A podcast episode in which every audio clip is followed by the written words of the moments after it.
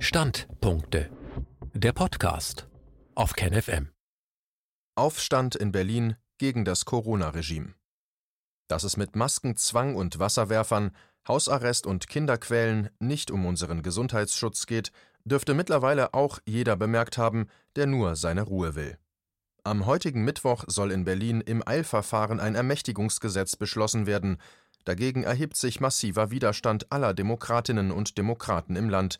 Die Demonstrationen begannen bereits am Vortag. Ein Standpunkt von Anselm Lenz, Herausgeber der Wochenzeitung Demokratischer Widerstand.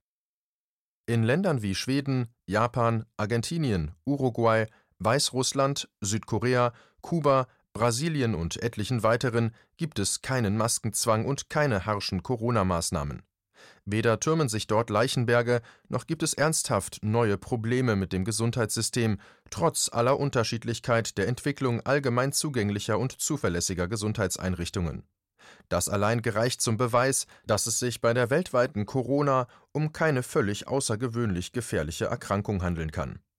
Auch in Deutschland weist die Sterberate von uns Menschen im Mittel keine ungewöhnlichen Abweichungen auf, wie statistisch belegt und zudem tausendfach von ausführenden Medizinern und Fachpersonal bestätigt. Die Bundesbehörde RKI, Politik, Medien und Konzerne kämpfen letztlich allein auf weiter Front für ihr in jeder Hinsicht wahnhaft anmutendes Projekt. Geht es in Wahrheit um den vielbeschworenen Klimaschutz? Nichts deutet darauf hin. Ein Komplott um das Davoser Weltwirtschaftsforum, dies ein Tummelplatz des Neofeudalismus, hat sich selbst auserkoren, die Menschheit zu retten, zuerst aber sich selbst. Denn die Corona-Krise überlagert den Zusammenbruch der Finanzsysteme, der seit der sogenannten Finanzkrise um das Jahr 2008 systematisch verschleppt wurde und dessen letztes Kapitel ab 2019 immer deutlicher zutage trat. Der Zusammenbruch hätte ab Frühjahr 2020 auch ohne Corona stattgefunden. Die gezielte Virus-Panikmache setzte dem verdienten Ende nur die Krone der Schreckensherrschaft auf und überlagert den Grund, die Schuldenberge ins Exponentielle zu treiben. Durch nichts und niemanden rückzahlbar waren sie bereits zuvor. Die uns dorthin brachten. Probleme gibt es also allemal, Schon in den Jahren 2015 und 2016 konkludierte ein Modellprojekt namens das Kapitalismustribunal in Berlin und Wien, der Kapitalismus ist pleite. Die Verteilung von Kapital und Arbeit müsse neu eingestellt werden, um zu einer Welt ohne Kriege, ohne ökologische Desaster und ohne drastische Migrationskrisen zu gelangen, und zwar auf demokratischem und rechtsstaatlichen Wege unter Einbeziehung aller Berufsgruppen und Gesellschaftsschichten in einem fairen, transparenten Verfahren. So etwas ist natürlich eine Bedrohung für elitäre Zirkel, wobei das Wort Elite nur noch den Status, nicht mehr das geistige Potenzial meint. Denken Sie einmal an die matten Seelen der Berufspolitiker und auch vieler Wirtschaftsführer. Und deshalb wird es auch rasch fallen gelassen, wenn es ernsthaft zu Werke geht, das heißt wirklich transparent, an der Ermittlung der wahrscheinlichsten Wahrheit, ernsthaft wissenschaftlich und humanistisch.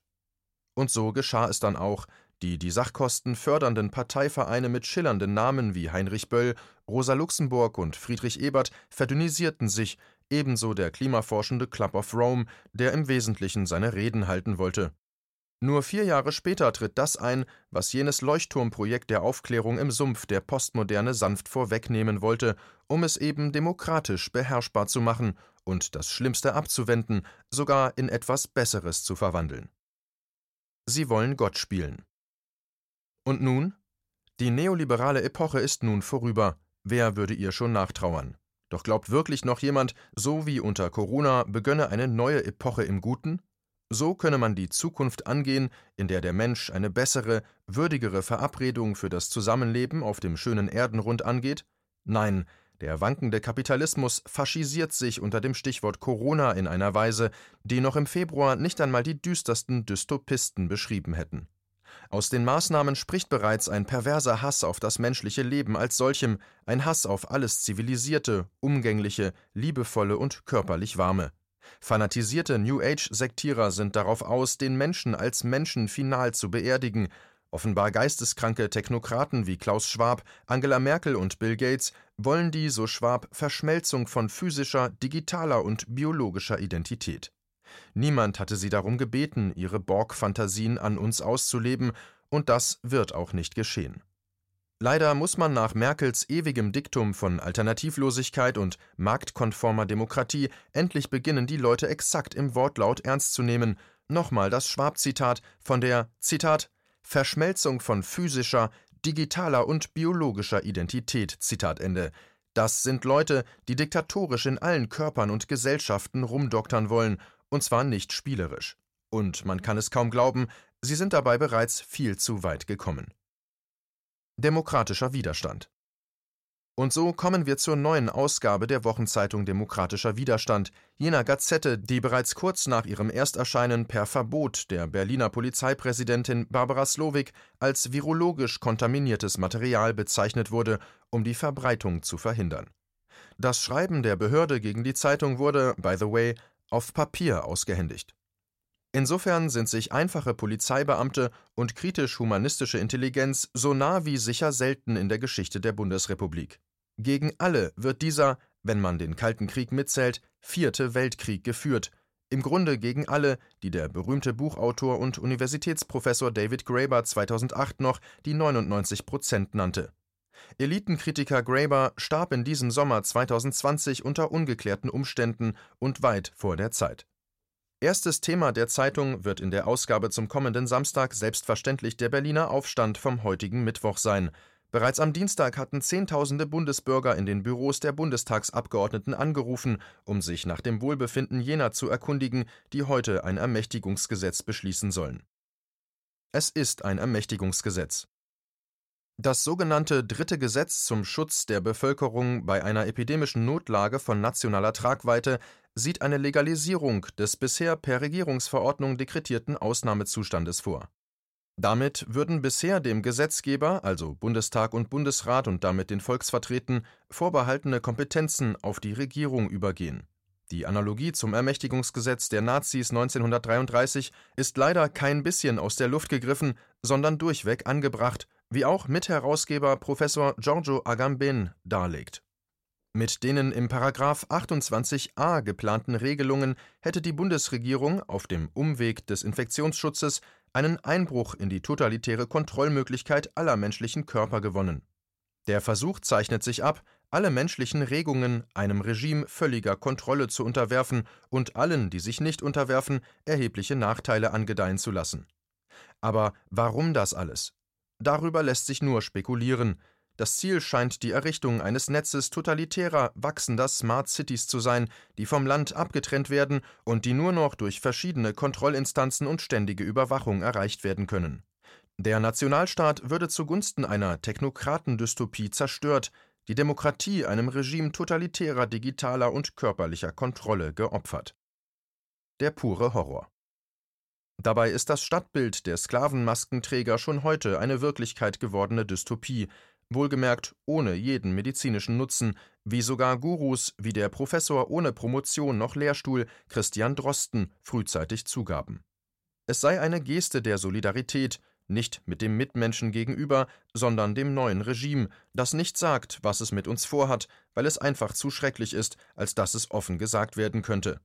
So wird die Maske zur Unterwerfungsgeste gegenüber einem Entführer, zum Fetisch des Stockholm-Syndroms. Es sei ja unser aller Krise. Mit einer solchen Haltung steht am Ende der Todesplanet in der Art von Star Wars, der Filme des Kriegs der Sterne. Und im Grunde ist sogar der noch zu heiter. Bei Darth Vader weiß immerhin jedes Kind, dass der Schauspieler nach Drehschluss die Maske abnimmt. Dass das Corona-Regime überhaupt so weit kommen konnte, scheint auf eine mittlerweile tief verwurzelte suizidale Tendenz in den westlichen Gesellschaften hinzudeuten. Man weiß seit Jahren, dass es so nicht weitergeht und schmeißt sich nun jenen New Age-Sektierern an den Hals, die in den 1980er Jahren noch zu Recht als völlig wirre Endzeit-Hippies verulgt worden waren und zu denen auch der früh berentete Computerprofi Bill Gates zählt. Sie wollen dem Menschengeschlecht generell Adieu sagen. Stoische Würde Wer auf unserem fruchtbaren Planeten ein positives Verhältnis zum Leben und zur Endlichkeit des eigenen menschlichen Körpers hat, sieht Probleme als in der Gemeinschaft lösbar an und lässt ansonsten die anderen Leute in Ruhe. Das gebietet nicht nur das unmittelbare Interesse an der Autonomie über den eigenen Körper, sondern auch alle bekannten religiösen und philosophischen Texte seit der Antike. Was das Corona-Regime im Versuch ist, einzureißen, ist die gesamte bekannte Geistesgeschichte, ein Zivilisationsbruch, dessen Folgen bereits eingetreten sind und bei der die Schließung und Zerstörung von Schulen, Universitäten, Museen und Einrichtungen der Kunstproduktion kein Nebeneffekt ist, sondern das Hauptziel. Solch ein wahnsinniger Anlauf kann nur in den Serverparks des Silicon Valley reifen, jenem trockenen Halbleitertal, das seit den 70ern exponentiell wachsende Fantastilliarden von Nullen und Einsen produziert, aber kein einziges Leben substanziell verbessert hat. Oder ging es den Menschen ohne Smartphone schlechter? Nehmen Sie mal eine ehrliche Einschätzung vor. Und sagen Sie jetzt nicht, das könne man ja über jeden Fortschritt sagen, sogar über die Blinddarm-OP und Zitronensorbet. An entzündetem Blinddarm sind die Menschen früher elendig verreckt. Ohne Sorbet gibt es keinen Nachtisch. Das Smartphone indes hat allenfalls die Möglichkeit zur sozialen Distanzierung bei erhöhtem Kommunikationsaufkommen gefördert. Ey Digger, wo bist du? Grins. Kein Problem, solange man sich nicht auch noch dauerhaft physisch distanzieren muss. Man will fast sagen, wo kommen wir denn dahin? Aber wir sind ja leider schon mittendrin. In der neuen Normalität. Wer reinkommt, kommt auch wieder raus.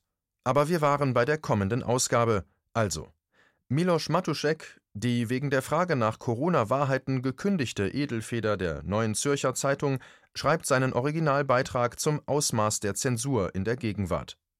Der PCR-Test ist ein Meister aus Deutschland, kommt vom Autor dieses Artikels. Die Rechtsanwältin Viviane Fischer bekommt den Preis der Republik verliehen.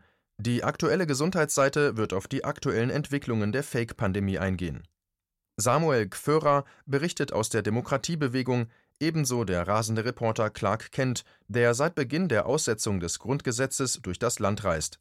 Hermann Plopper, Ressortchef Wirtschaft, untersucht Auswirkungen und Aussichten während der gezielt stattfindenden Zerstörung des Mittelstands durch die Herrschaften in Konzernen, Kabinett und Kapitalfraktionen. Der Autor Lukas Kirch geht darauf ein, inwiefern die Klima-, Umwelt- und Naturschutzbewegungen auf das Corona-Regime reagieren können, das nichts mit ihren Zielen gemein hat. Die ARD-Dokumentaristin Casey Connet, Pseudonym, aktualisiert ihre Medienkritik aus dem Inneren der Propagandabestie mit einem Verweis auf Shakespeares Dramen. Feuilleton im kindergartenartigen Schattenboxen zwischen dem, was heute als rechte und linke Feindbilder medial aufgebaut werden, legen fünf Autoren dar, wo die Mitte zu finden ist. Die linke französische TV-Korrespondentin in Berlin, Jeanne Freifuß, Pseudonym, der linkssozialdemokratische Journalist Ralf T. Niemeyer, die Deutsche Welle-Kollegen Batseba Ndiaye und Johnny Rottweil sowie der Autor der konservativen Zeitschrift Sezession und Buchautor Benedikt Kaiser. Aber wir hoffen zunächst, dass am heutigen Mittwoch kein Demokrat und keine Polizistin zu Schaden kommt. Geheimdienste, V-Leute und Medienpropagandisten werden wieder mal alle Hebel in Bewegung setzen, um dem neofaschistischen Regime die Bilder zu liefern, die es braucht, wie am 1. August. Diesmal werden sie wohl nicht nur eine Reichstagstreppe bespielen und ein paar ach so skandalträchtige Fähnchen in den Wind hängen lassen. Es ist mit schlimmen professionellen Provokateuren des Merkel-Regimes und aus den Tiefen und Untiefen der Terrororganisation der NATO zu rechnen. Die Bundesregierung wankt und damit das Corona-Putsch-Regime auf dem europäischen Festland.